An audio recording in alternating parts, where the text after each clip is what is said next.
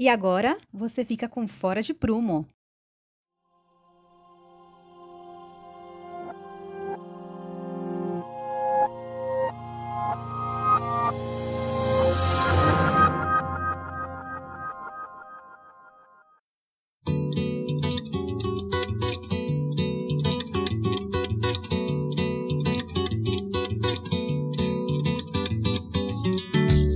Olá, tudo bem? Hoje é dia de falar de casas aqui no Fora de Prumo, mais especificamente da casa brasileira.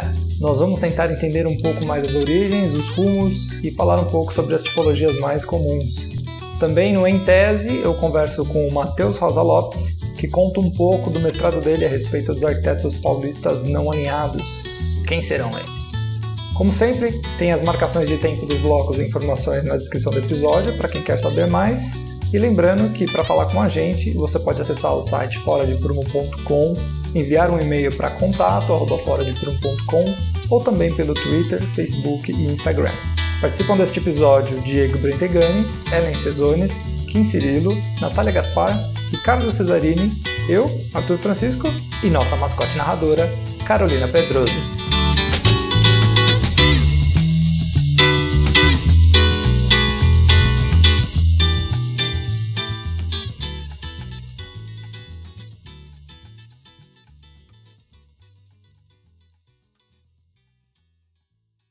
Uma casa muito engraçada.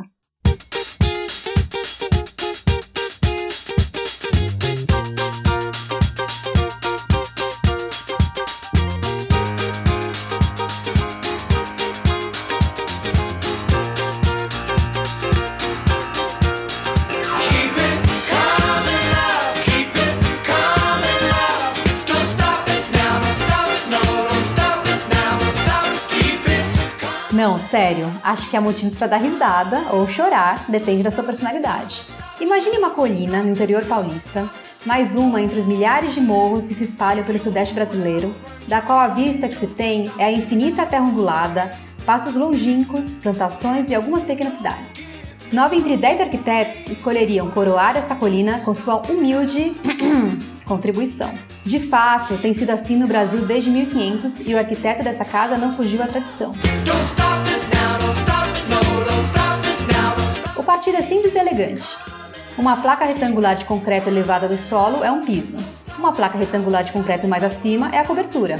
Há um volume transparente para a área social, há volumes pseudo-opacos para as áreas íntimas. E haja área, as salas de estar e jantar, associadas a uma ampla varanda, ocupam um terço da casa e ainda temos uma baita cozinha, três suítes, duas suítes master, sauna, depósitos, uma garagem e uma senzala.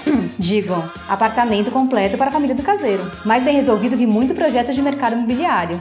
Para completar, no volume transversal à sala, prolonga-se um deck e a piscina, e já que estamos aqui, uma hidromassagem, por que não?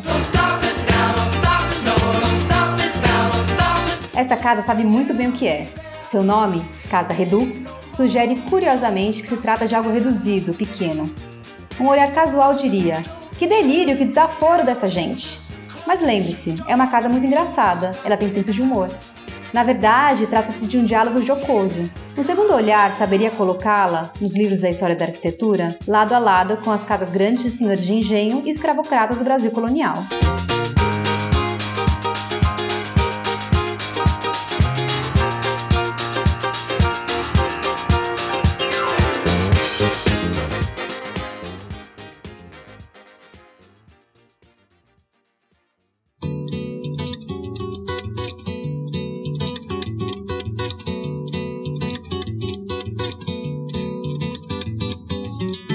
Mora a família brasileira? Existe uma família tradicional brasileira que pode gerar todas as tipologias que a gente enxerga por aí nos panfletos de mercado imobiliário? Você falou da questão da, da casa, né? O que é a casa, né? É o espaço privado por excelência. Né?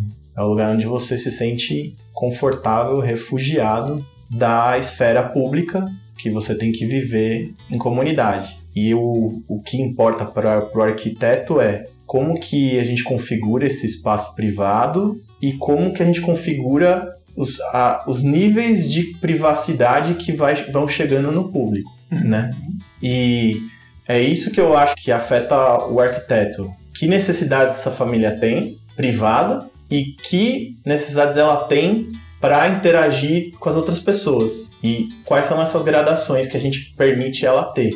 E é isso que eu acho que impacta a forma de como a família vive. Mas eu acredito que o, a grande questão hoje é nós utilizamos um discurso de que a família mudou, a sociedade usa uma, uma crítica de que a família mudou para legitimar o fato de que a gente está reduzindo espaços. Hum. Só isso. Independente da gente discutir se a família ficou grande ou pequena, se a família tem uma configuração diferente, se ela é formada por dois filhos e um casal, ou se ela é formada por um casal sem filhos e um cachorro, quando interessa a gente pega este argumento de que a família mudou e a gente usa ele como justificativa para a gente pegar um espaço que não cabe às pessoas, um espaço que não tem gradações é, suficientes pra, com o público, espaços que impedem as pessoas de ter a convivência necessária. Mas isso não acontece para todo mundo, né? Isso acontece para algumas camadas da sociedade. Isso acontece no mercado imobiliário em geral. De qualquer nível. Praticamente sim, porque se a gente for pensar num projeto hoje de mercado imobiliário, a gente tem um núcleo meio padrão de tamanho, que envolve a área comum do apartamento, a cozinha, um lavabo, uma sala de, de estar e uma varanda, e aí você tem um rabo que vai crescendo de acordo com o tamanho do apartamento. Então, para um apartamento padrão de dois quartos, que a gente está trabalhando com 50, 60 metros quadrados, a gente tem os dois quartos ali. Aí, quando você está falando um apartamento um pouco maior, você vai para 90 metros quadrados, você coloca o quê? Mais um quarto. Aquela área do núcleo, ela cresce um pouco. Claro que você vai falar de uma camada super privilegiada, num apartamento de 300 metros quadrados, aí a configuração acaba mudando. Mas você só incha aquela bolha e assa, é, proporcionalmente é... as coisas vão, vão crescendo. Eu fiz, eu fiz uma, uma pesquisa rápida de lançamentos novos e é uma coisa que dá para perceber fácil, que é isso que você falou. A planta ela não varia tanto, ela infla. Ela né? infla. É, e poucos são os empreendimentos que tentam estabelecer relações diferentes entre os espaços. É, são poucas as construtoras que têm é, isso como um objetivo, né, de repensar a relação espacial. Tem, por exemplo, uma construtora que eu acho que faz coisas interessantes, pelo menos do ponto de vista da fachada, que é a Ideias Árvores. Mas eu vi vários empreendimentos deles que tem uma planta super comum. É, a, a, fachada você vê ela é super diferentona, então lembra muito mais uma arquitetura que você vê em sites especializados, só que às vezes as plantas não são necessariamente bem resolvidas. Teve um caso que eu achei interessante de planta que foi o do edifício 360 do Seidenfeld, uhum. em que alguns apartamentos têm um acesso mais privilegiado por uma varanda ampla, então você não entra pela casa diretamente pelo pela sala ou pela cozinha, como é muito comum hoje em dia. Você entra por uma varanda, alguns apartamentos têm uma varanda. A revisitação da casa rural é, brasileira. Você entra pelo quintal. Você entra pelo quintal. E, é. e eu achei essa, essa interpretação muito pertinente, porque é sempre bom você ter essa transição, que nem o Ricardo mencionou anteriormente, do público para o privado. E a varanda, historicamente, tinha esse, essa função de fazer essa transição gradual. Além do que, a varanda também é super valorizada como essa área meio externa do apartamento, né? onde você tem um contato com o exterior, é, é gostoso de relaxar. Como o nosso clima ele é, é, é quente, é um lugar normalmente bom para você tomar um ar fresco. Né? A casa, ela sempre teve uma, um conceito, além de ser o refúgio privado da pessoa, ela tem um conceito de ser o lugar de acolhida.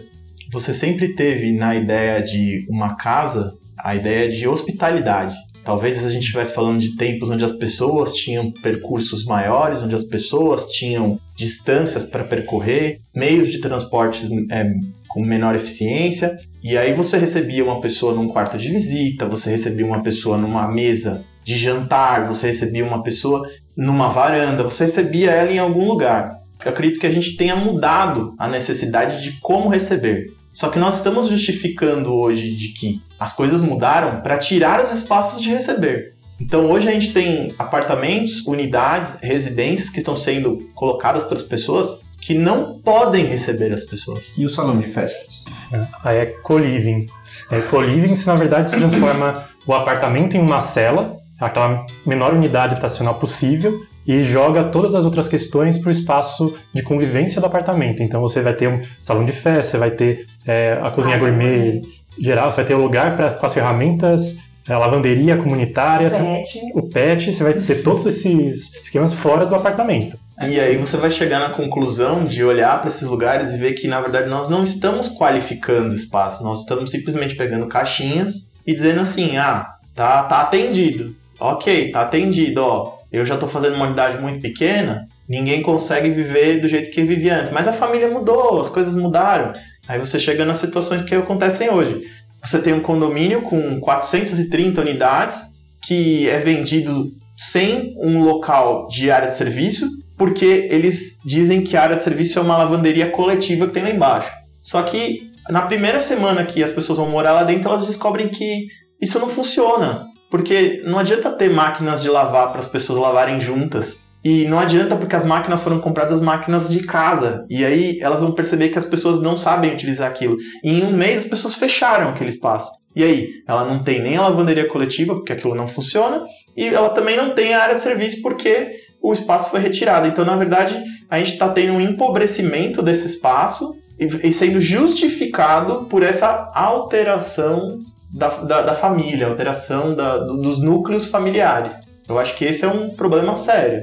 Mas isso que você falou não é novidade da última década. A arquitetura moderna, se eu não me engano, tinha lá nos modernistas algumas ideias nesse sentido. A gente começa a ter uma preocupação com a habitação, primeiro com o dono da, o dono da fábrica. Não que ele estivesse preocupado com a vida do operário, mas porque ele quer vigiar o operário. Então, as vilas operárias junto das fábricas, isso a gente está falando na Europa, né? Sim período de revolução industrial. Eles começam a construir a casa. Então, e aí conforme a gente tem é, debates sobre o que faremos com essa população de operários, você tem as lutas operárias, aí você começa a ter esse tipo de preocupação, né? Então temos que fazer a casa para o operário, para o cidadão, né? A ideia de cidadão. Né? Ela é muito, ela é muito mais recente ainda que isso.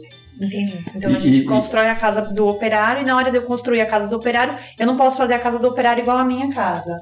A ideia, esse projeto modernista, ele tentou, talvez pela primeira vez, atender à demanda habitacional, né? Justamente num estado de bem-estar social, né, que deveria voltar os olhos para essas necessidades da população, né? E aí foi um esforço projetual e também financeiro de tentar um equilíbrio entre o que seria viável e o que seria uma necessidade básica dos moradores. Daí surge as plantas mínimas, né, modernistas, né? Hoje em dia tem também um, uma, uma questão de viabilizar, né, e maximizar lucros, né? Mas é uma discussão um pouquinho diferente, né? A ideia aqui não é, é pelo atendimento, mas é pelo atendimento indireto, né? Porque indiretamente as pessoas vão ter que é, financiar ou comprar aquele imóvel e quanto menor for, mais barato fica e é mais viável para venda. Mas são conceitos é, diferentes. É diferença conceitual entre a gente tem uma construção modernista que a gente está falando de discussão de conceito mesmo e hoje a gente está falando de redução para lucro, que foi o que o Ricardo colocou, de você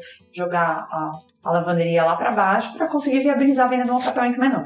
A gente tem na, no século XIX várias propostas utópicas, porque você estavam se pensando comunidades utópicas, comunidades diferentes. Então você, eles, é, os arquitetos ou mesmo pessoas que estavam participando do debate pensavam essa casa.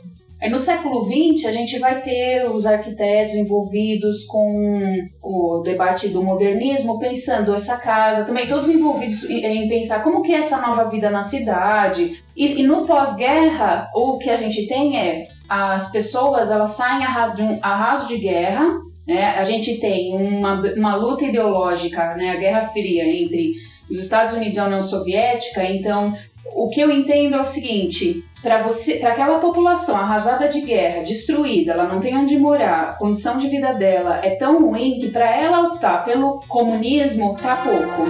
Então você tem um acordo entre Estado, entre burguesia, entre as empresas, e você oferece um estado de bem-estar social. Não é à toa que a gente isso tudo acaba quando a União Soviética cai. E aí você vai construir as, a, vai fazer toda a construção de território, promover habitação, você promove creche para as mulheres, escola de qualidade, saúde de qualidade. Você, o Estado provê para você ter um operário trabalhando feliz e contente dentro de uma dentro da empresa. Então, e a casa, ela passa também a ser esse local de refúgio da, da fábrica, né? Lembra também que é, a casa é um lugar de refúgio das intempéries. E tem várias puxando de cabeça, assim, tem várias tentativas de oferecer esse mínimo abrigo tanto para moradores de rua ou então para pessoas é, depois após desastres. E o que eles oferecem. Às vezes é só um único cômodo onde a pessoa pode dormir, então tem que ter a metragem mínima para poder ficar uma pessoa deitada, abrir uma porta, ter às vezes um fogareirozinho e essa seria a mínima unidade que se, se trata, né? A unidade de uma pessoa deitada e como que isso reflete é, ganho de vida para quem não tinha nada, ter um refúgio já é alguma coisa. E a gente pode considerar isso talvez como uma unidade familiar, uma pessoa. Eu não sei se isso é uma família. Eu, eu fico, eu, eu fico, acho que aí a gente entra numa discussão conceitual assim do que, que precisa ser se se um pode ser família, você precisa ter pelo menos dois. Então, eu, eu ia falar exatamente isso. Morar um é uma família sim, porque o censo hoje em dia mostra que é exponencial o crescimento de pessoas que moram sozinhas. Mas ao contrário do que a visão comum pensa, ah, quem é o que mora sozinho? A gente aqui, recém saído da universidade, a gente pensa, pô, é o cara que se formou. se formou, comprou um apartamento lá sozinho. Não. Hoje em dia, quem cresce e mora sozinho são as senhoras idosas uhum. que perderam seus maridos Sim. e estão lá sozinhas. E a gente não pode pensar em área mínima para essa senhora idosa, uhum. porque ela tem uma série de necessidades especiais de mobilidade, de acessibilidade, que ela precisa de uma área maior do que a área mínima da cama. Não, mesmo de atividades. A minha avó mora numa casa com uma garagem para dois carros. Ela não tem carro, ela aluga os dois espaços, então ela tem, acaba tendo uma renda um pouquinho maior. Tem um quarto para ela, com uma cama de casal e outra cama de solteiro, e ela dorme na cama de solteiro, porque eu sei eu não gosto de dormir na cama de casal. O outro quarto é o quarto de costura dela. Ela tem uma cozinha grande, que a gente não tem mais na casa da gente. Ela ainda tem uma edícula com mais uma máquina de costura lá daquele outro lado. A área de serviço com a máquina de lavar as e as plantas e o quintal com as plantas. E, uma, e um tanque de água para ela depurar a água lá para tirar o cloro, para ela passar para as plantas. Então, assim, outra vida. Tem uma questão é, de geracional aí, né? Porque provavelmente a sua avó e essas mulheres, né, que são agora é, vivem sozinhas, elas têm uma vivência é, que é espacial. Então ela não fica necessariamente o tempo todo no computador dela no canto. Então ela tem, ela manuseia essas coisas. Ela tem a máquina, ela tem ali a cozinha, ela tem uma experiência de vida né, que é que depende de um, de um espaço. E além disso, né, tem outra questão, né? que é isso que a Ellen falou. Essa isso da acessibilidade vai tá pegando cada vez mais, assim como então assim, o banheiro tem que ser grande porque eventualmente a pessoa precisa ser cuidada, sabe? Não basta só ela entrar e caber ergonomicamente, tem que entrar uma segunda pessoa, né? Então um é... banheiro de 1,20 por 2 metros não, cabe nisso. Também Mas, não olha, cabe a banheira do bebê. cabe, cabe um parênteses aqui para a história dos, dos banheiros, né?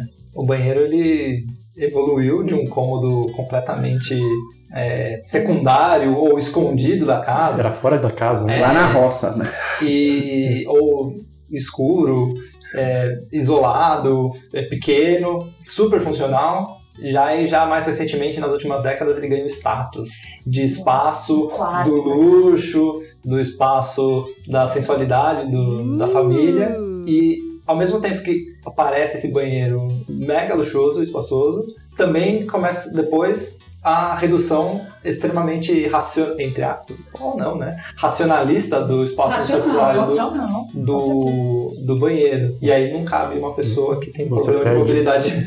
Você perde a banheira, depois você perde o bidê. Então só ficam os mínimos elementos necessários para é, se ter a higiene, que é a privada, a pia, às vezes é só a cuba, né? você tem espaço para a cuba e o chuveiro. E mesmo assim, o chuveiro às vezes é aquele espaço de 80 por 80. Mas se você vai numa exposição Casa Cor da Vida, o que vai ter de banheiro para você ver? É que é exceção, não é a regra, né? É, Isso aí é, atende, não atende nem 5% da população, né? Atende a casa. Então a lógica do lucro, ela é sempre racional. E eu, eu também enxergo esses dois movimentos, né? Se a gente olha aquele banheiro que tem na, no Museu da Casa Brasileira, que era da pertencia a Renata Prado.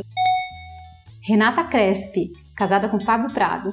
Eles moraram na casa que hoje abriga o Museu da Casa Brasileira, em São Paulo é, a gente entra naquele banheiro todo revestido de mármore, com várias pias, né? Então a casa, o banheiro da casa da família de classe alta, rica, ele sempre vai ser esse espaço luxuoso. E ao mesmo tempo que a gente tem uma diminuição do espaço do banheiro, o banheiro também ele incorpora a área da penteadeira. Da casa do pobre ou da classe média, porque se você tinha uma penteadeira, né, a mesa para colocar os, Os perfumes, o espelho, a maquiagem, sentar para se arrumar, gente, não dá tempo de fazer isso, né? Eu não tenho esse tempo.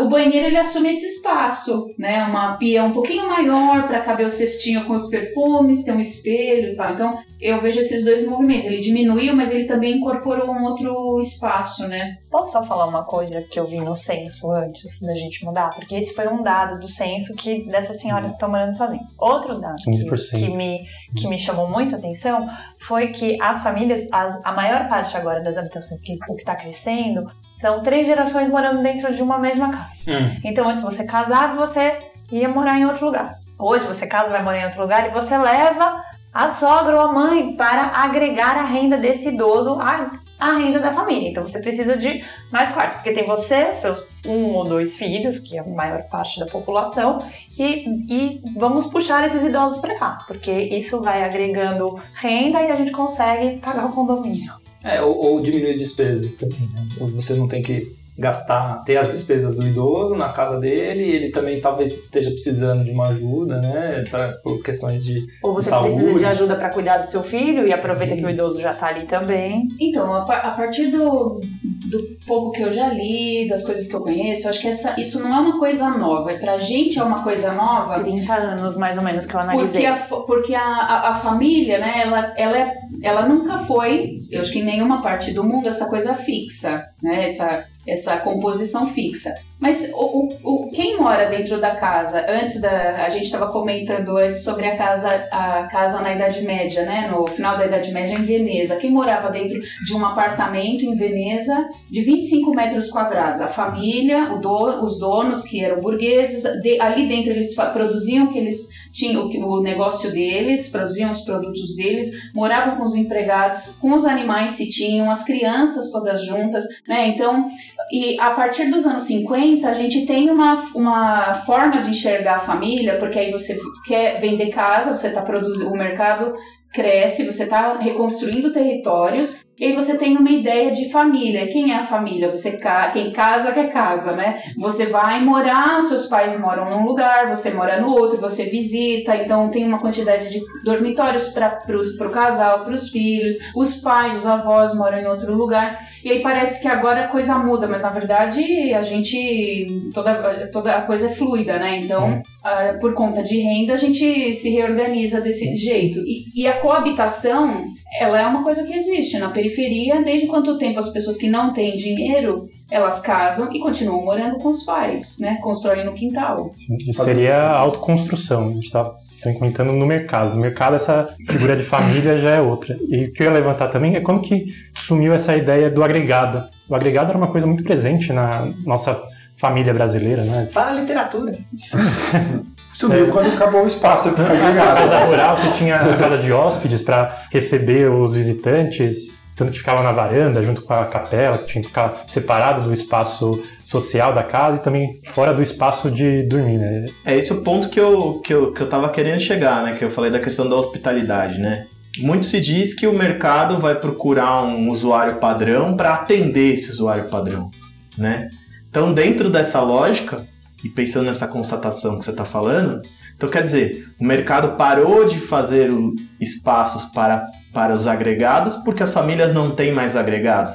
Eu acho que isso não acontece. Eu acho que é, é exatamente o contrário. Eu acho que a gente está produzindo espaços com menos com menos é, capacidade de atender e a gente está querendo justificar que a família mudou. Mas ela, nesse sentido, ela não mudou. O ponto é, ela sempre teve o agregado, sempre teve a hospitalidade, sempre teve aquele que era próximo. E na verdade hoje a gente está dizendo, ó, a gente tem dois quartos, nesses quartos não tem uma cama para uma visita. E assim, não tem porque não cabe mesmo. Não cabe mesmo. A, gente, a gente está sem espaço. Certo? Então o mercado propõe a, a modo de morar e as pessoas que têm que se adaptar ao modo que está proposto pelo mercado. Mas acho que acontece. Acontece talvez um. Sempre um vai e volta, assim, né? Você recebe tipo uma casca. As reformas de apartamento eu acho que tentam é, dar conta dessa dificuldade de lidar com essa proposição que o mercado dá. É, a coisa mais normal que você vê é você compra um apartamento na planta, ele tem uma configuração pré-determinada e a primeira coisa que você faz quando a, em- a construtora entrega o apartamento, você muda toda, toda aquela configuração, porque você não se encaixa naquilo. É, o, o- a gente estava lendo essa semana, pensando nisso, nesse assunto, eu e o Gabriel, um texto do Michel Dissertot, que é a construção do cotidiano.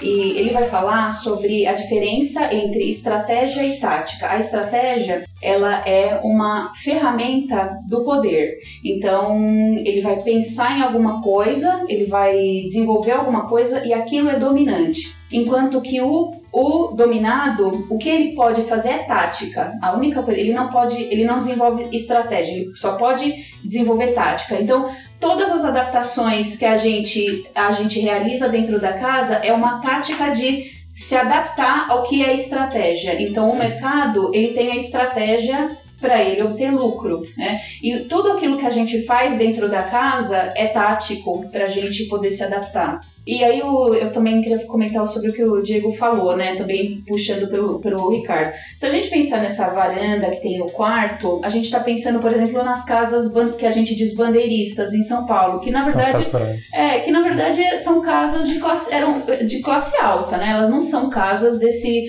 dessa pessoa mais pobre ou alguma coisa parecida com uma classe média, que eu não sei se dá para usar esse termo, né? Mas é de pessoas ricas que são donas de territórios, elas têm uma senzala, e aí É uma casa grande. é uma casa grande. Como é É que uma casa grande de um não senhor de engenho. isso. E como é que. Como, eu não sei como que o, o pobre faz. É, ele, divide, a cama, ele divide a cama dele, ele, jun, ele coloca a pessoa num colchão ou num outro, ele arma, ele improvisa alguma coisa para receber essa pessoa, uma, um convidado, né? Então eu, eu enxergo essa, esse quarto na varanda é um visitante de, um, de uma pessoa rica, bem estabelecida, né? Para as casas mais pobres, você tinha sempre, pelo menos no interior do Brasil, você sempre tem a figura do catre. O catre que é um móvel que você pode armar e desarmar mais facilmente. E com isso receber pessoas. É tipo um sofá-cama. Não. É, Ou ma- um é, um que você abre e fecha. Não, o catre é como se fosse uma cama, às vezes com tiras de couro, e que é mais fácil de ser desmontado. Tá é na moda agora pegar catres e fazer sofá, porque ele tinha essa função meio dupla também. É, então, sobre esse aspecto, Natália, eu já vi sim é, o pessoal dividir um quarto em dois, assim, colocar uma parede no meio da janela, assim, habitação mínima, né? HIS mesmo. Para fazer Então, um quarto de Pra, hóspedes. pra, não quarto de hóspedes, não é o hóspedes, é o, a pessoa que precisa morar lá. Né? Ah, E tem uma, uma lógica perversa nisso, né? De, de como você planeja esse programa, né? Primeiro criando ali um. Por exemplo, o Arthur citou lá o, o CRUSP, né? CRUSP é o conjunto residencial da Universidade de São Paulo, no campus da capital. Tem link lá na descrição. É uma lógica completamente diferente, porque você tem um parque munido de tudo embaixo, você tem uma vivência universitária, você tem uma jovialidade, né? E um acesso a um, a um prato de comida a dois reais, enfim, é, é totalmente diferente. Mas o que acaba se vendendo é criando esse personagem, né, que é um jovem estudante e tal, e criando um apartamento para esse perfil, mas na verdade você não está criando um apartamento para esse perfil e você sabe disso. Então você vende um, um apartamento que seria adequado a esse público millennium, jovial, enfim, ou vida leve, que algumas consultoras falam, né? Mas você coloca isso na periferia, ali em, em Mauá, em Diadema, em Taboão da Serra. E as pessoas que compram isso são essas pessoas justamente que estão nesse meio quarto do Minha Casa Minha Vida e que só conseguem ter acesso a um imóvel barato, mas eles têm uma família inteira. Então você vai levar a sua família inteira para colocar num apartamento de metade. E aí quando você chega lá, não tem espaço para lavanderia, não tem espaço para cama, você tem conflitos Minha Casa Minha Vida, ele tem um programa mínimo, que é de... é, são dois dormitórios, uma sala com cozinha, é, e nisso muitas vezes você não consegue agregar essa, é, essa família. Você está falando que com esses dois dormitórios eles têm que se adaptar para trazer uma família de cinco pessoas, às vezes essas Não, às vezes, às gerações. vezes não tem um segundo dormitório. Às vezes a planta não cabe um segundo dormitório, mas a pessoa, o, o, o projetista enfia lá. Por quê? Porque a demanda imobiliária é para apartamentos de dois dormitórios, não importa a metragem. Isso fora da faixa 1. Fora da Fa- faixa fa- não, 1 você faixa, precisa- faixa 1 é obrigado. Faixa 1, ah, na verdade, nem existe mais, né? Porque ou, existe ainda, mas é, depende de verba federal e, enfim, não, não é mais o que está bem se- sendo praticado, né? São as outras faixas, né? Ou, ou mesmo de mercado, né? O que se vende é um apartamento barato para atender essa família, financeiramente você atende, mas você não atende espacialmente. É, mas eu, acho que a opção escolher, né, o verbo é uma ação muito importante. Eu acho que se você não tem como comprar, se você não tem renda para comprar, escolher se torna uma um privilégio, né? E aí você compra aquilo que o dinheiro deu. Eu, eu E aí entra a tática É. que dá- do que dá pra fazer. do que dá pra fazer, é. Se não dá nem pra entrar na minha casa, minha vida com programa mínimo, você compra o que Mas eu acho, engraçado, eu, acho, eu acho interessante que, apesar de você comprar um apartamento menor que tem um quarto, você não abre mão de determinadas soluções de planta, porque você não Você não, quer. não, não você morador, né, ou você hipotético que está morando nesse apartamento, não não admite dividir o quarto, por exemplo. Você divide o ambiente em dois porque você não, não admite que você pode viver compartilhando aquele espaço. É exatamente essa questão, é que é, não é um movimento único, né? Ele se retroalimenta, né? Então você cria é, plantas tipo que vendem formas ideais de morar e elas ficam na cabeça das pessoas e quando elas vão para outros lugares elas querem reproduzir isso. Então assim, uma unidade que tem tão pouco espaço, ela deveria ter o menos possível de parede. Por quê? Para ter mais espaço mesmo, é uma questão de, de lógica de espaço mesmo. Poderia dividir o espaço com móveis, em vez de dividir com paredes, diminuir uma série de coisas e tentar resolver com outras, com, com, com soluções espaciais adequadas à família. Mas não é isso que acontece. Por quê? Porque essa família, essa, essa pessoa hoje, a pessoa hoje ela é bombardeada com essa ideia de que uma suíte é melhor do que um quarto e um banheiro. Uma sala com varanda é melhor do que uma cozinha adequada. Uma cozinha coletiva, uma, uma lavanderia coletiva, ela é a solução para a falta de um varal. Nessa falta de educação espacial que a população tem, ela vai se apegar nas referências que ela tem. E aí ela vai estar reproduzindo algo que não ajuda ela. Para o mais pobre, ele reproduz aquilo que não o ajuda, e para o mais rico, ele financiariza o espaço. Então tudo que ele acha que pode um dia vender melhor, ele faz, em detrimento da qualidade do espaço. Então a gente tem todo mundo morando mal, por expectativas diferentes. Um porque ele reproduz um espaço que não o atende, e o outro porque, apesar do espaço não atender, isso aqui fica mais líquido para eu vender. E aí eu moro num lugar ruim. E a gente sempre mora no mesmo lugar. A gente está tornando é, unidades habitacionais como se fossem é, carros. Todo carro é prata. Todo carro é prata, né? Vende melhor. Exatamente, é mais líquido. Pronto. O, o investidor, ele escolhe o que ele vai construir exatamente assim. É, é encomendado um estudo vocacional, você escolhe lá qual a região que você pretende construir, onde você tem os terrenos que você está analisando, e esse vocacional te mostra o que vendeu bem ali naquela região. E você escolhe o que você vai construir pelo que vendeu. Então, Tostines é mais fresquinho porque vende mais ou vende mais porque é mais fresquinho? Eu não construo diferente porque o de três dorme, o de três suítes vendeu bem ali. Então ali eu só posso construir três suítes. Mas de repente eu tenho uma demanda reprimida por um espaço diferente naquele local. Você comentou sobre a ideia Árvores, que faz coisas diferentes. Eles fazem, a, a planta deles é, é pensada de outra maneira, é muito, é muito caro, porque não pela planta ser desenhada de outra maneira. Ele não é mais caro por ter um desenho diferente. Ele é mais caro porque eles, a Ideias Árvores constroem em Pinheiros, na Vila Madalena, eles têm uma área de atuação muito específica, onde o, o valor da terra é mais alto e os E onde esse discurso né, de, de um perfil mais contemporâneo se aplica muito bem. Só que eu vou te falar uma coisa. Você estava comentando sobre o apartamento que você entra pela varanda e chega, o elevador chega ali. O primeiro projeto que eu vi dessa maneira foi em Santo André, lá no ABC, que teoricamente não cabe, né? Um- Uma coisa assim diferente, porque a, a gente sabe que no ABC, quem trabalha lá, eu moro lá, a gente sabe que lá é, é tudo muito mais padronizado do que de repente aqui na zona oeste de São Paulo, que a gente tem um pouco mais de liberdade por as pessoas poderem pagar um pouco mais. Outra coisa que eu reparei também na pesquisa, se as tipologias são muito parecidas, se as configurações são muito parecidas, alguns detalhes, algumas escolhas de componentes construtivos e a arquitetura de interiores ganha um destaque muito maior do que a arquitetura das edificações. Você tem uma, uma mesma planta de apartamento de uma família de classe média, de uma família pobre e de uma família rica, mesma metragem você vai ver é, componentes construtivos e soluções de desenho de interiores diferentes. Ela é vendida diferente, né? Vendida o marketing usa outros, outros recursos para poder. É... Também, também, mas é, é, são soluções construtivas mesmo. Por exemplo, o apartamento da classe mais pobre vai ter uma janelinha pequena, 1,20 por 1,20. Já alvenaria estrutural, você não vai poder mudar as divisões internas. Poder mudar as divisões internas. Enquanto o prédio da, da família rica vai ter um janelão, vai ter um caixilho diferenciado, que isola melhor o ruído. É, é, é esse que é o lance, né, que o Diego comentou. Você não adapta mais a sua planta, né, como você havia comentado antes, que ah, você, você compra um apartamento e você quebra tudo é, e faz do seu jeito. Com a técnica construtiva atual, né, que tem dominado aí a, tanto a, a de paredes de concreto como também de alvenaria estrutural, que você não tem liberdade para para mexer um milímetro na sua parede eventualmente, né? Então é, isso tem se perdido também. Então você vai comprar a sua tipologia em geral, assim tem, tem alguns apartamentos, né? Alguns empreendimentos que conseguem manter uma diversidade, assim, né? Um, um, uma proposta diferente. No geral, assim o que eu tenho visto como tendência é que essa flexibilidade tem, tem minguado também. É, eu vi um projeto de habitação de interesse social do Bizelli, acho, perto de Paraisópolis. E pega muito quando a planta é mal resolvida, isso aí, né? Porque quanto. Eu, eu vi que tem algumas unidades daquele, daquele projeto. Tudo bem, se fosse uma puta planta boa, a, essa falta de flexibilidade você até lida com ela.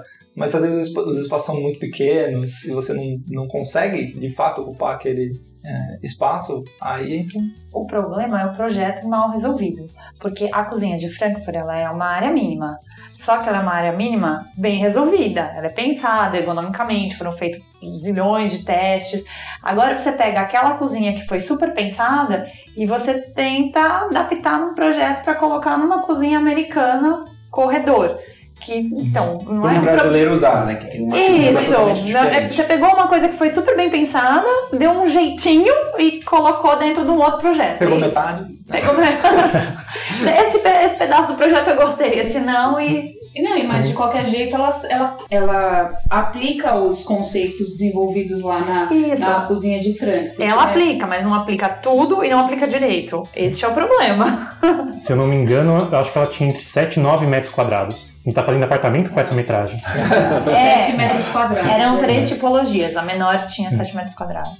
O brasileiro, ele é reconhecido pela para essa reunião em família, essa questão de dele se da culinária, de ficar ali ao redor da, da, da, da comida, conversando. Aí você vai ver hoje os programas de TV mais famosos aí que as pessoas assinam para ficar vendo é, as pessoas cozinharem, né? E não é só cozinhar, é cozinhar e receber os amigos para conversar sobre a vida, né, meu? Assim, não é um, são vários. Aí você vai ver a cozinha do cara, o cara tem.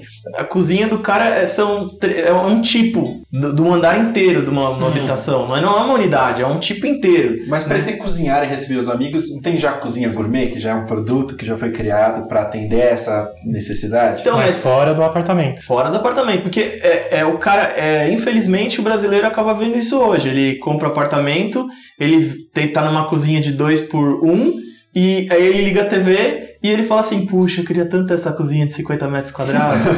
e assim, é, é, assim, é o que o Kim falou, é um cinismo né, da, da parte do, do projetista ou da parte de, do incorporador, ou de quem quer que promova aquele projeto, é dizer, ah, o brasileiro não cozinha, o brasileiro não, não tem esse interesse da, da, da, da, com a comida, a família dele mudou, ele faz refeições fora de casa. É cinismo, porque na verdade é, as pessoas elas querem fazer, elas não têm espaço para isso, mas elas querem. É, para quem é arquiteto já está um pouco mais claro isso, que a cozinha é o coração da casa do brasileiro. Já é assim há décadas, né? E é o lugar de fato onde acontece a sociabilidade, né? Por isso que a gente está dando essa ênfase aqui nessa análise da cozinha também. Então, a gente está falando, a gente tá falando das classes pobres e de uma certa classe média. A classe rica, ela não, ela não ocupa a cozinha. A cozinha é o espaço de serviço da casa, ele vai ser escondido porque ali ocorre o trabalho, né? E o trabalho braçal.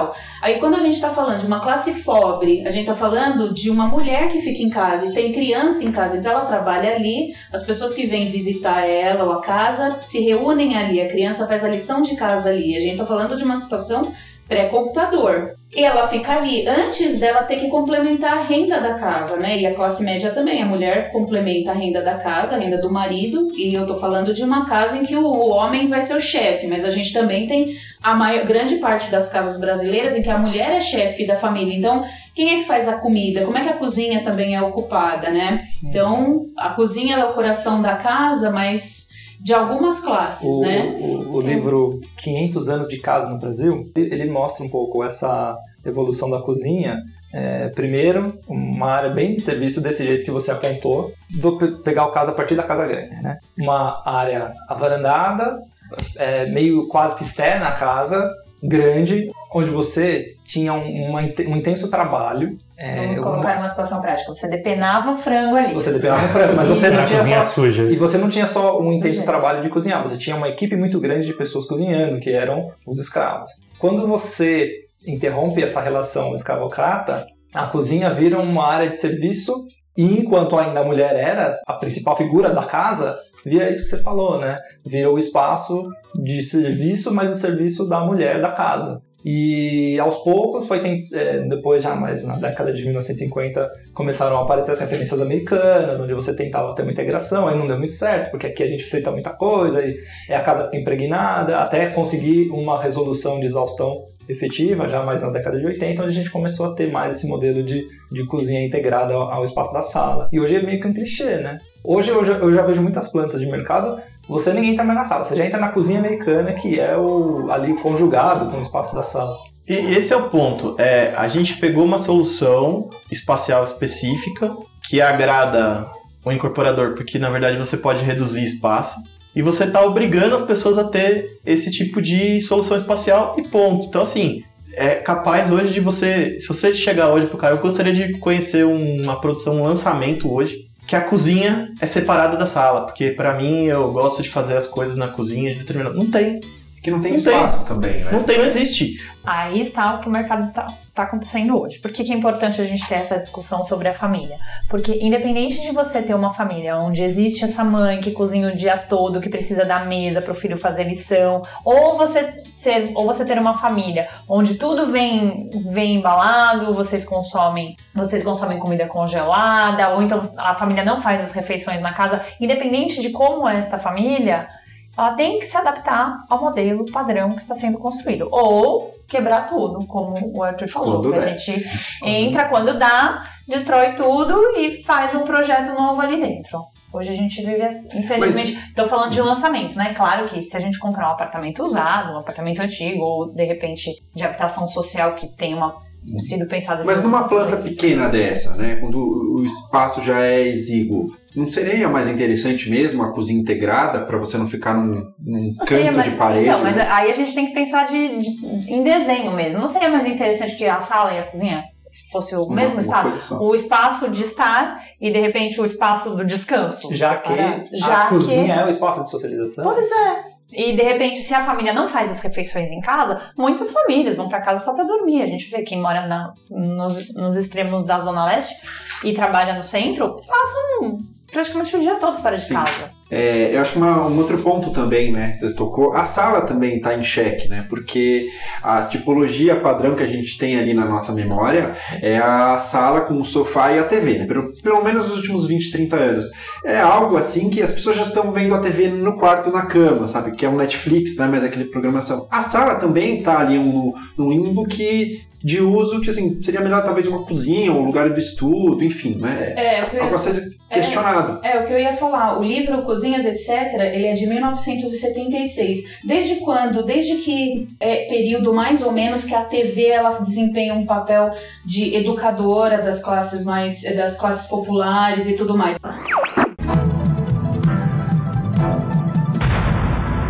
Telecurso 2000, um programa de educação do Sistema Fiesp e da Fundação Roberto Marinho. Então, esse espaço, essa necessidade de espaço separado, ela talvez, ela, talvez ela seja uma necessidade né, em que talvez a, a, a, cozinha perde, perde um pouco o status de espaço de reunião também, né? Tanto a casa do rico quanto a casa do pobre na novela, ela não, elas não são reais E elas influenciam muito, porque a novela é um, é, é um, é um contato, é uma espécie de debate também sobre o que está acontecendo. Então, se você tem é uma via de mão única, você não, você não contesta, porque você só está absorvendo a informação, aquilo passa também a ser uma referência, né? Exatamente. Aí você vai copiando esse lugar ruim, né? Que não te atende e, e, e vai se tornando aquilo uma, uma regra que não atende ninguém, aquele espaço ruim, aquela coisa que as pessoas não utilizam da forma correta, ninguém questiona e aquele espaço vai se tornando é, para ninguém, né? Não atende. É, é, as construções são feitas para todo mundo e todo mundo na verdade é ninguém.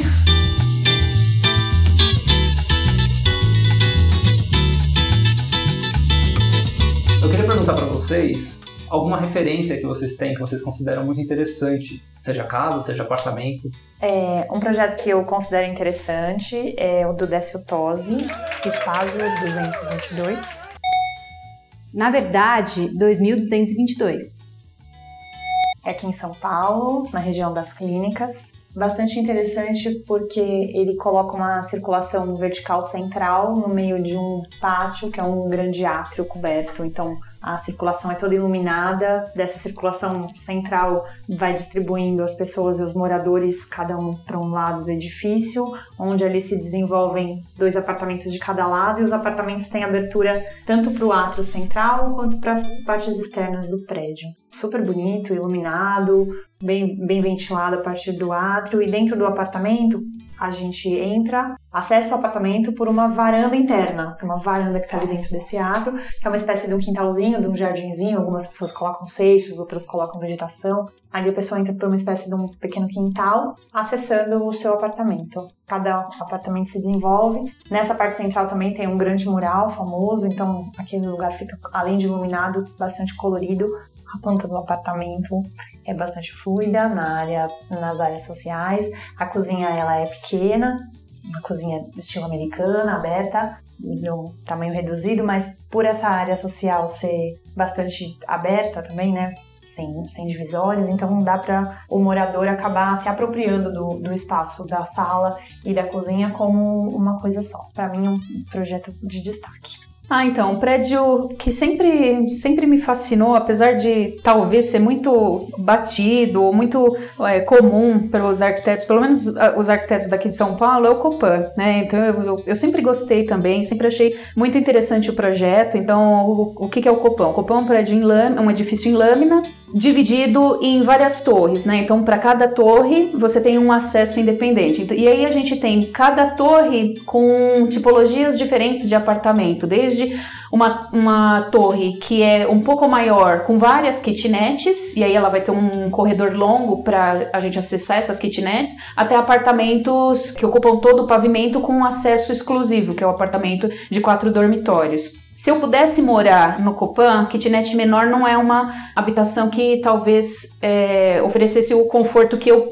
que eu gostaria de ter, né? Mas a kitnet maior, ela já oferece um espaço adequado para você dividir sala e quarto, porque ela é comprida no sentido da janela, né? Então, hum para todos os apartamentos, eles têm. Só tem, quer dizer, ela é, ela é, é com, longitudinal, é, assim, ela é tem com, bastante área de janela. Tem bastante área de janela. Porque a outra kitnet, ela é transversal à janela, então ela tem menos área de janela, né? Então a, essa kitnet maior dá para ter um quarto razoável, uma sala razoável, ela tem uma área de cozinha e o banheiro é grande, né? Aliás, é uma coisa que o Niemeyer faz em todos os projetos dele, é um, é um banheiro é, generoso. E poucos banheiros, mesmo num apartamento de quatro dormitórios, se eu não me engano, são só dois banheiros. Né? E mesmo de quatro dormitórios, tem um quinto dormitório que é o da empregada com Uhum. outro com outro banheiro, né? Então a área de serviço é um local grande que pode virar uma varanda. A cozinha é um espaço grande com acesso separado da área social. Ah, e mesmo ou, ou até o, o apartamento de dois dormitórios que tem uma cozinha grande, uma sala grande, dois dormitórios confortáveis, tem uma área de serviço e tem é, é, ventilação cruzada, né? Tem duas fachadas e, e fachadas generosas, com janelas generosas, com vista,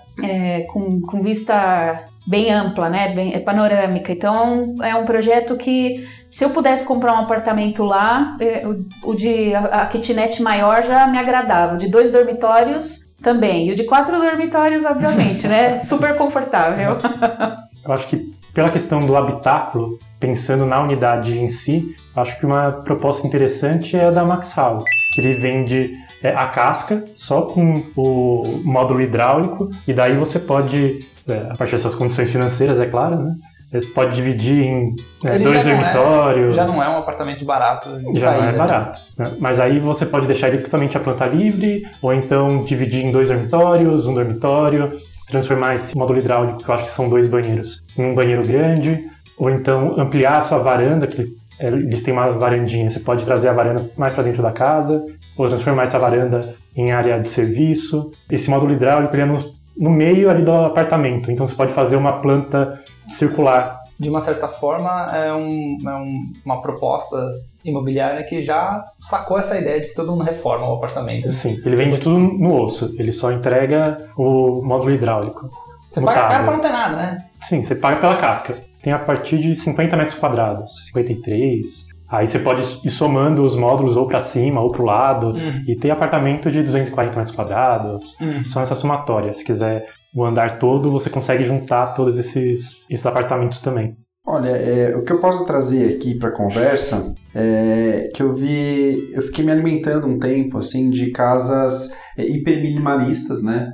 E aí você já começa a navegação aí pelos YouTubes da vida e tem um canal até que é Living Big in a Tiny House.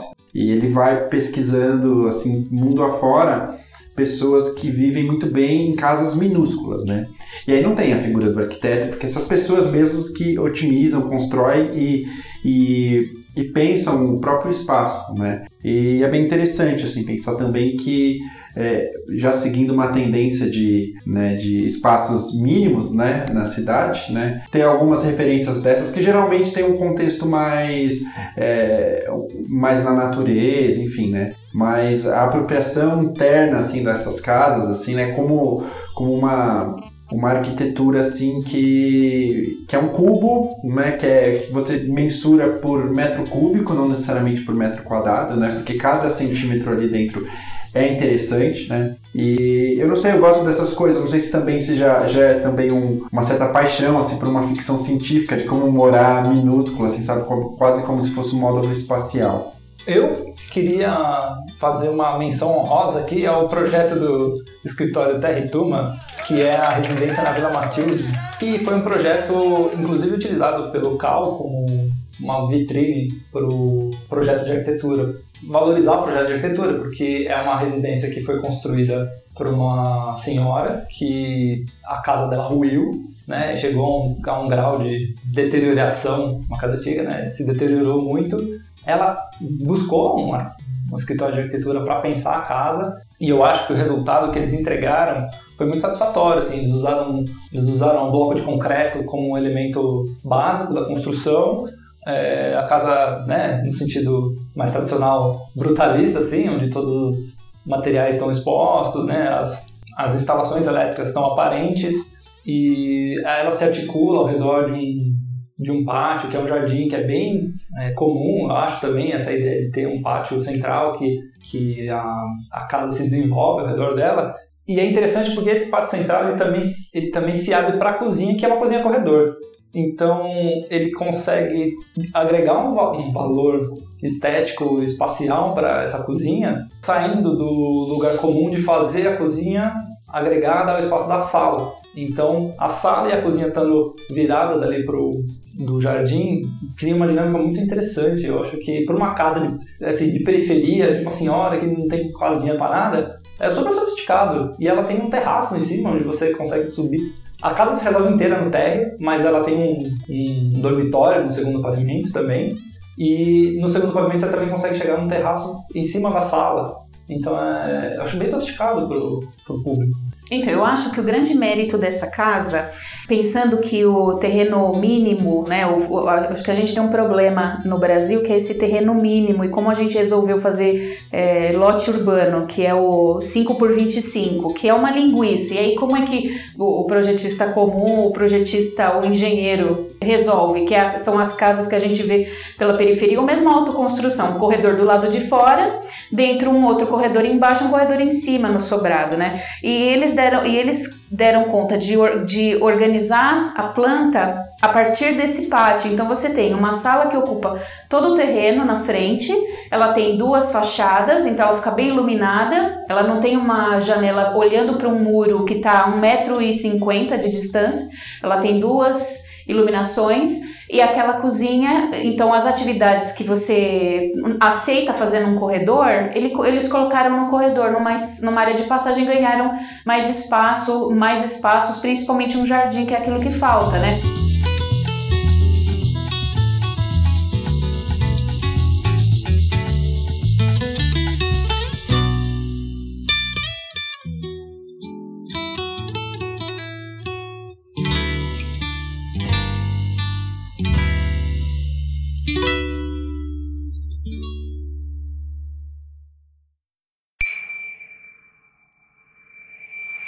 Que espaço do condomínio clube eu, o filho vai interagir com a mãe e com o pai? Nenhum. Porque pro pai tem a academia e pro filho tem o garage band.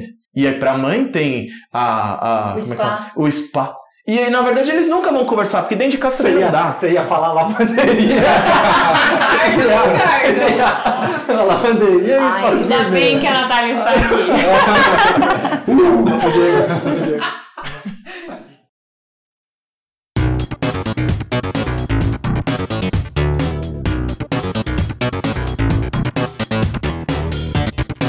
Agora é hora do Em Tese e hoje o entrevistado é o Matheus Rosa Lopes. Ele fez uma dissertação de mestrado, defendida na Universidade Presbiteriana Mackenzie, em São Paulo, na qual investiga quem foram e o que propunham um grupo de arquitetos que foi denominado de não alinhados. Bom, vamos ver do que se trata.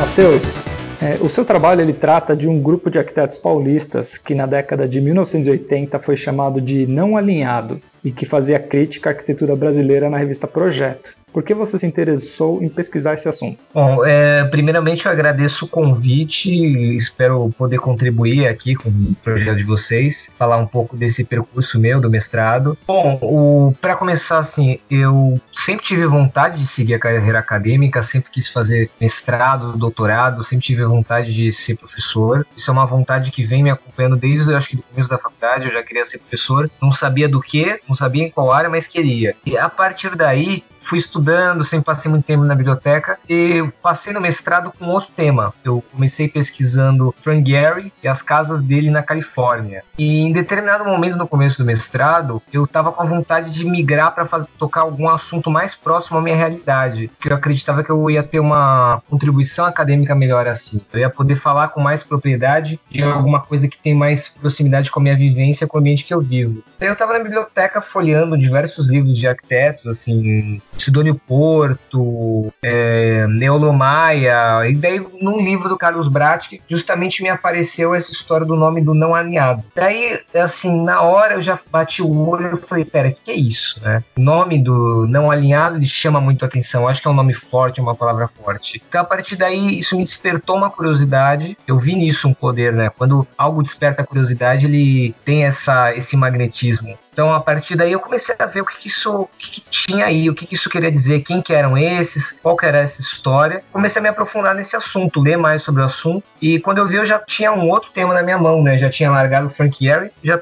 já tinha abraçado essa história aí, vindo que era isso que eu queria trabalhar, isso que eu queria fazer no meu mestrado. Bom, então você pegou esse livro, uma referência bibliográfica, foi um documento, um dos principais documentos da sua pesquisa. Qual foi o método da sua pesquisa? Foi basicamente revisão bibliográfica? Foi não foi, né? Teve um pouco que é indispensável para o mestrado, né? Você ter uma revisão bibliográfica, mas ao mesmo tempo eu tive que fazer essa trama de assuntos, ter cruzar diversos acontecimentos. Quando eu comecei a pesquisar essa história dos não alinhados, eu bati o olho e falei, pera, isso é indicamento, isso é indicação de alguma coisa interessante da época. Isso diz alguma coisa sobre a arquitetura paulista daquele momento. Então, quando se diz que tem não alinhados, você diz que também existe alinhados. Então, ele traz uma, uma ideia de uma coisa interessante. Então, a minha ideia era justamente pesquisar história da arquitetura, fazer um panorama de época, fazer um, um registro do que era aquele momento de transição da arquitetura paulista e arquitetura brasileira. A partir daí, eu comecei a pesquisar e comecei a mostrar para professores, para amigos próximos, pessoas que acompanharam o percurso, e muitos começaram a falar justamente que assim, pô, você tem uma coisa na sua mão que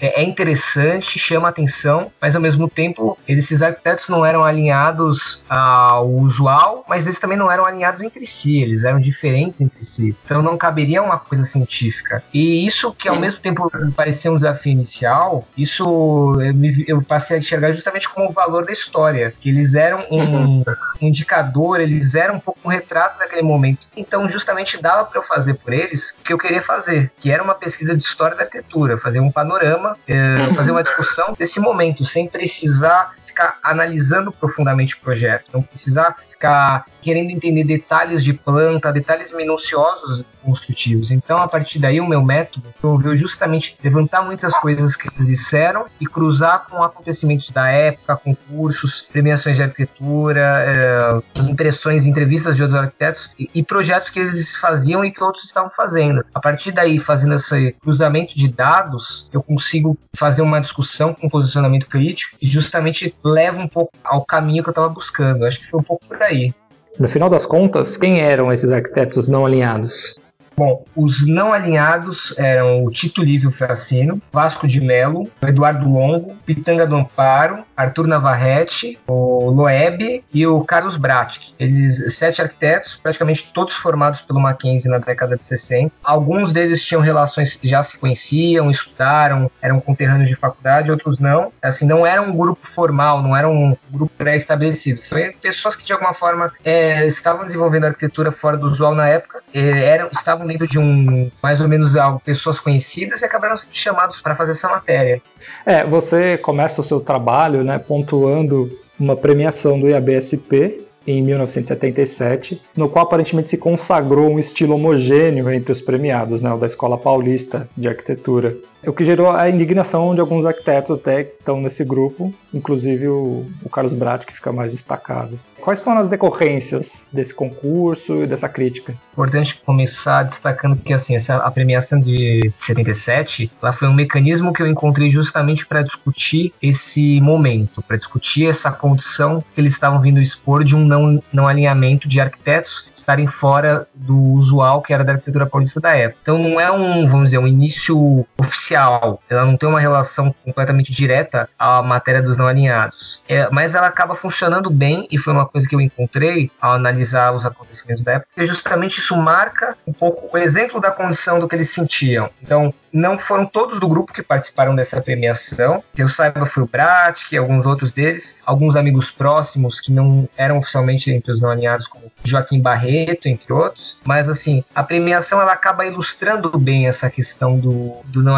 alinhamento. Deles jovens, como arquitetos é, ainda no começo da, da sua carreira, no, participando de uma premiação que na época gerou um burburinho, chamou um pouco a atenção, foi bastante divulgada, era no, foi no, aquele projeto Fábio Penteado em Campinas, então isso atraiu bastante atenção na época. Eles, vários arquitetos dessa geração participaram e eles ficaram na hora que saiu o resultado foi meio decepcionante, assim, foi ficaram com a impressão que, que tinha tido um, uma opção muito clara entre os projetos que iriam ganhar. Havia um direcionamento entre os projetos que iriam ganhar. Então isso causou mesmo um mal-estar. A partir daí eu inicio a pesquisa por aí porque eu vi como um caminho de começar a demonstrar esses, esses acontecimentos e acho que ilustrou bem mesmo essa condição. Bom, aí na sequência, é, você menciona um artigo da revista Projeto em 1982 que faz uma seleção de projetos que ilustram as diferentes características conceituais dos não alinhados. É, além dos resultados formais, quais outras questões são abordadas na reportagem? Bom, a matéria de 82 dos não alinhados, ela veio dentro de uma, uma iniciativa da revista Projeto, que ela já estava em andamento. A revista Projeto já estava vendo a possibilidade de você começar a discutir e você começar a dar espaço para uma produção de arquitetura alternativa do país. Essa edição de aniversário havia uma outra matéria maior que demonstrava caso uma pesquisa sobre a arquitetura brasileira alternativa que estava sendo feita, digamos assim, alternativa. E justamente foi um debate que chamaram eles sem muitas muitas pautas definidas, assim, aquela questão de juntar arquitetos, eh, mais ou menos de uma idade próxima, e discutir impressões, discutir projetos mesmo, um mostrar para o outro o que está fazendo, que tipo de coisa está trabalhando. Uma coisa muito na ideia de troca de informação, uma coisa bem, bem aberta. Mas a partir daí, quando você junta eles e você faz esse debate, você faz essa matéria, ela acaba tendo ganhando uma força, porque acaba tendo um tom um pouco de uma crítica, uma revolta de uma, de uma condição, digamos assim. Isso junto a assim, conversas usuais de arquiteto, de impressões sobre técnicas construtivas, impressões sobre usos diversos, é, de apropriações de referências internacionais, de referências nacionais, discussões também muito relacionadas ao ensino da arquitetura, o que estava se discutindo na academia, justamente porque parte desses arquitetos já era professor, já trabalhava como professor. Então acaba sendo uma discussão geral de diversos assuntos, mas assim, muito rica foi uma discussão que eu, a matéria dos não alinhados, eu li durante o período do meu mestrado, durante os dois anos, eu li, vamos dizer, em média, toda semana, e toda semana que eu lia, eu encontrava coisa nova, assim, percebia coisas que eu não tinha percebido anteriormente, aquilo me dizia mais sobre alguma coisa que eu tinha lido em outro livro de história da arquitetura sobre o momento, então acaba sendo uma discussão que não tem um viés teórico, não tem uma perspectiva, é, uma pretensão teórica, mas ao mesmo tempo é muito rica, porque ela tem muitas nuances que contribuem ao entendimento dessa condição das mudanças que a arquitetura brasileira estava passando no momento. E aí tem um personagem importante nessa história toda aí que é o concreto armado, né? Que ele é essencial na linguagem da arquitetura paulista moderna e tinha também uma relação importante com os não alinhados. Como é que eles viam o uso desse material?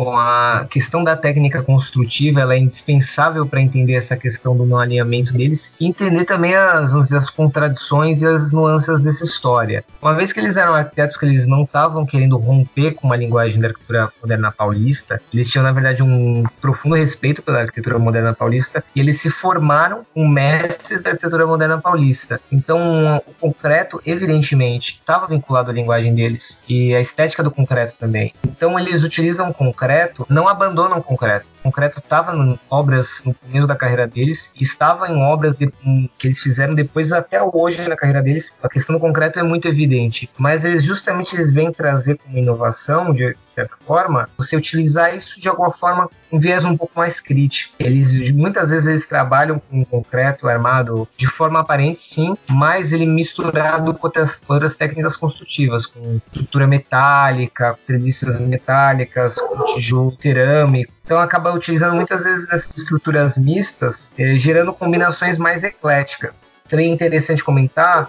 justamente esse uso do concreto armado por eles, que eu digo ser mais crítico, ele acaba vindo com outro viés. Ele não vem muito com aquele discurso, vamos dizer, que veio dos arquitetos paulistas da década de 50 e 60, de moral construtiva, de verdade dos materiais, de desejo da industrialização da indústria da construção civil nacional por meio do concreto. Não, de, deles era outra história. Justamente eles tinham essa questão com essa técnica, valorizavam essa técnica, mais com um viés crítico com, e com uma possibilidade de inovar, de mudar, de testar coisas diferentes. Assim. Seguir uma linha mais de experimentação, uma linha de pesquisa na arquitetura. Então acaba sendo um, um pouco dessa forma. Eles usavam, mas ao mesmo tempo, muitas vezes quando cabia de alguma forma, achava quando traria problemas em orçamento, quando de alguma forma viam que não era necessário ao projeto, que aquilo seria uma coisa condizente com, que, com as possibilidades que eles poderiam fazer, eles também não viam problema de utilizar, de utilizar quantas técnicas ou a também não utilizar, testar outras coisas. É de uma forma um pouco mais, como eles mesmos dizem, livre, né? Sem compromisso escolástico. Você acha que esses arquitetos eles sofriam de uma espécie de preconceito estilístico da mesma maneira que os modernistas sofreram quando o movimento moderno se iniciou, ou você acha que é uma natureza diferente? Olha, é, preconceito é uma palavra muito forte, né? Preconceito. É, eu, eu, usei bastante essa questão do preconceito no trabalho, justamente citando eles mesmos se referindo a isso. Carlos Brático, por exemplo, se referindo a isso. Porque foi uma coisa que eles sentiram que eles tiveram essa impressão. Olha, se você pergunta a minha, minha visão, minha impressão pesquisando isso, eu acho que de alguma forma, algum tipo de preconceito sim, ou é, muitas vezes algo que é novo, algo que é diferente, algo que vem fora de, de determinados cânones, traduções, ela traz algum, algum preconceito de algumas pessoas. ele, eles mesmos uh, sentiram isso, eu acho que é o fundamental, porque se de fato aconteceu, se de fato não aconteceu, acaba sendo um pouco indiferente, porque se eles sentiram isso e eles levavam isso no discurso deles, isso se materializou na produção deles, né? Porque as impressões do arquiteto, elas são muito importantes, elas afetam muito nas tomadas de decisão que são fazer arquitetônico acho que de certa forma eles sofreram algum tipo de preconceito, não de nenhum arquiteto, de nenhuma pessoa específica. É mais aquela voz corrente, alguma coisa que fica no ar, aquele ouvir dizer que alguém disse, alguma, de alguma forma essas impressões que você vê as pessoas falando no dia a dia, que muitas vezes acabam de alguma forma te dando uma impressão que você não pode fazer alguma coisa que você quer fazer. Essas impressões e essas questões do dia a dia afetam muito a decisão de arquiteto. Eu acho que eles foi justamente um pouco disso. E você acha que essas disputas entre esses grupos, vou, vou, chamar de disputa, né? Entre esses grupos, tinha um caráter mais comercial, assim, de uma disputa de clientes pelo diferente resultado da produção, ou tinha uma questão mais teórica envolvida com uma disputa entre modernismo e pós-modernismo?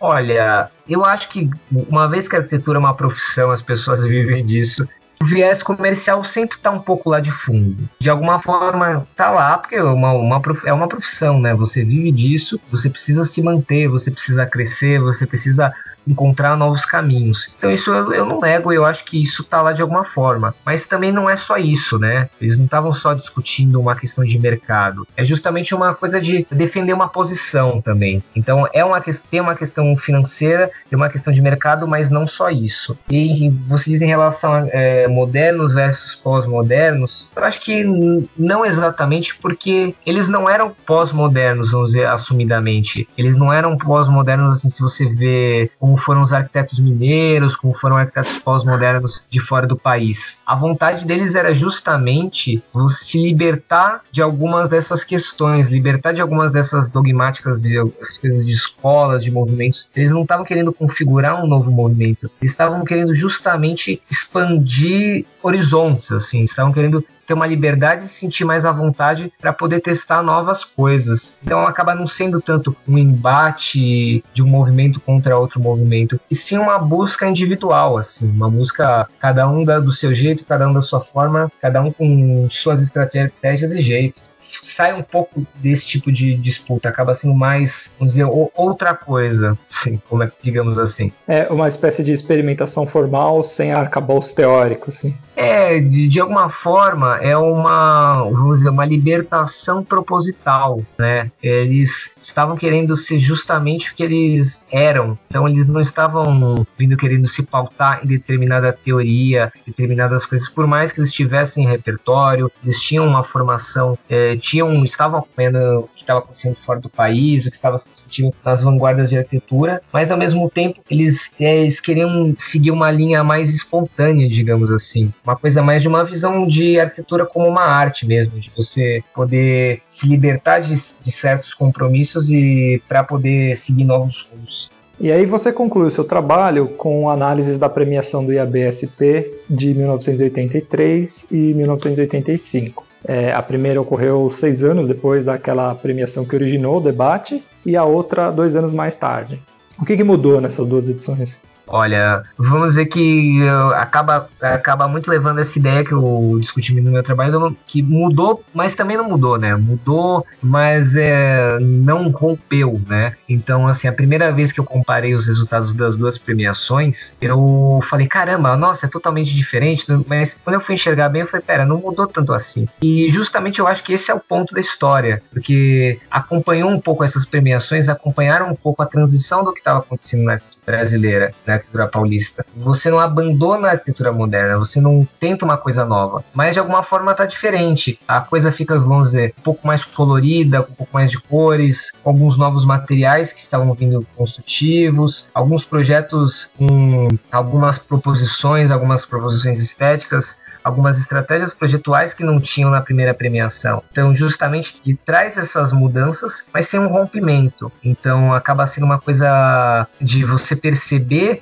essas mudanças, mas de uma forma muito mais sensível do que científica, porque justamente como eu disse, se você botar numa tabela, se você comparar estritamente, a arquitetura moderna tá lá, concreto armado que a gente comentou tá lá, mas ao mesmo tempo há coisas novas, há arquitetos mais novos participando, há novas questões em cima. E como os próprios alinhados também mudaram o posicionamento onde eles estavam nessas criações. Porque na primeira, eles eram arquitetos mais novos e ainda com menos espaço. Na segunda, eles já estavam mais estabelecidos e eles já passam a receber prêmios. Tem arquitetos próximos a eles, amigos, colegas de geração que são premiados. Então passa a ter mais uma presença mais forte dessa geração nessa premiação, passa a ter projetos com estratégias novas, mas ao mesmo tempo, como eu digo, as coisas mudam, mas nem tanto. Eu comento um caso que justamente em 85, o Carlos Brat que recebeu o prêmio Rino Leve e foi uma coisa vista como muito, muito polêmica. Um dos jurados na premiação, ele a premiação foi em dois dias. O primeiro dia foi só de discussão e o segundo foi a entrega. E no primeiro dia, um dos jurados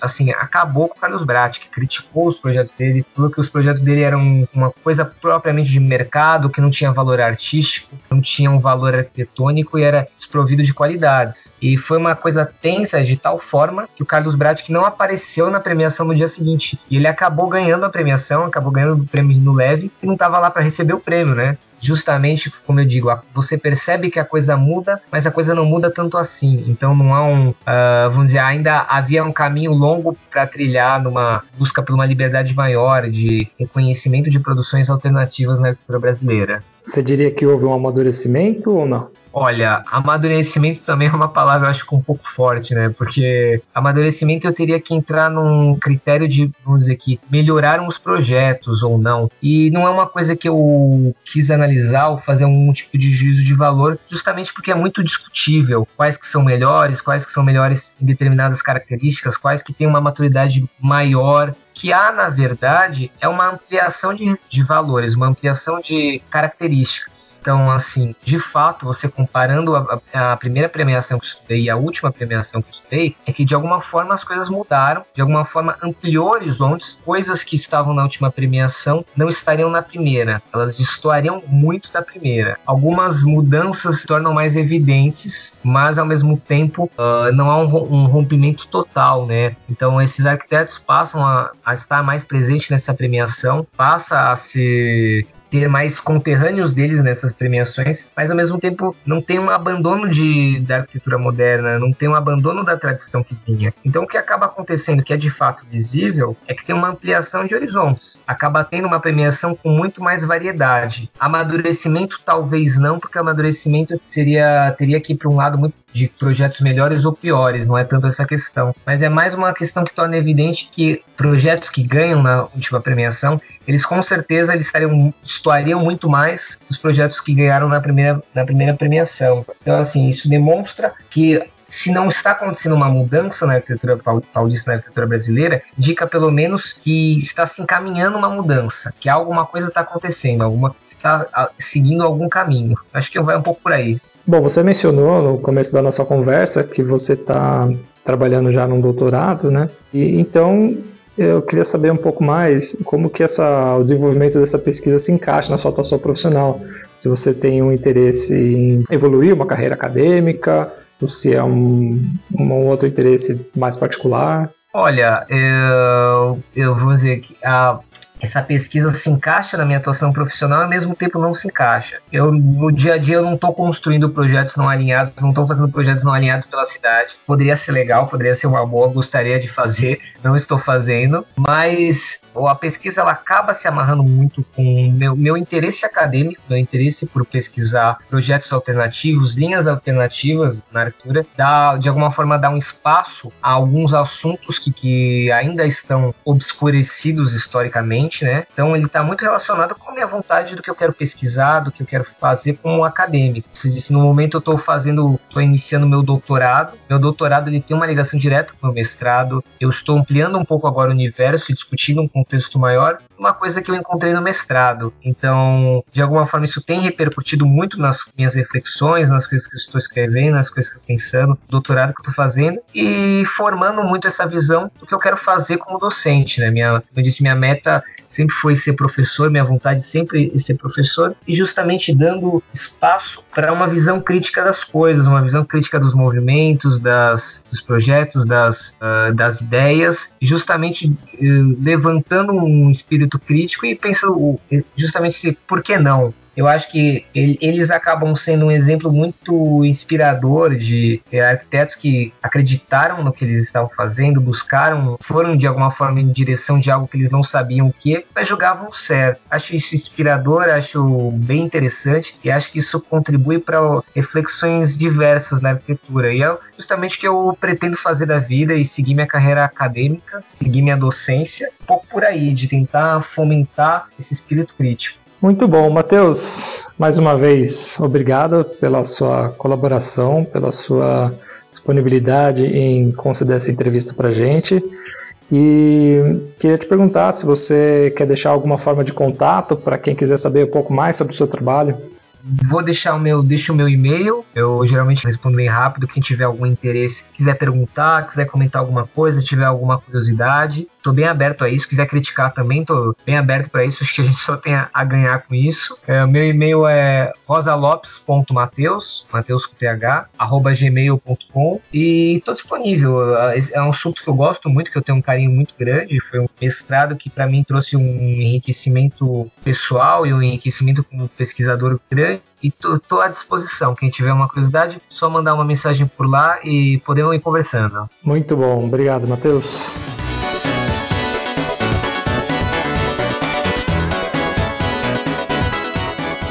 E nesse episódio vimos Testamento de Vinícius de Moraes e Keep It Coming Love de KC and the Sunshine Band, mais conhecida por ser a abertura do programa do Amaury Jr. Que faz!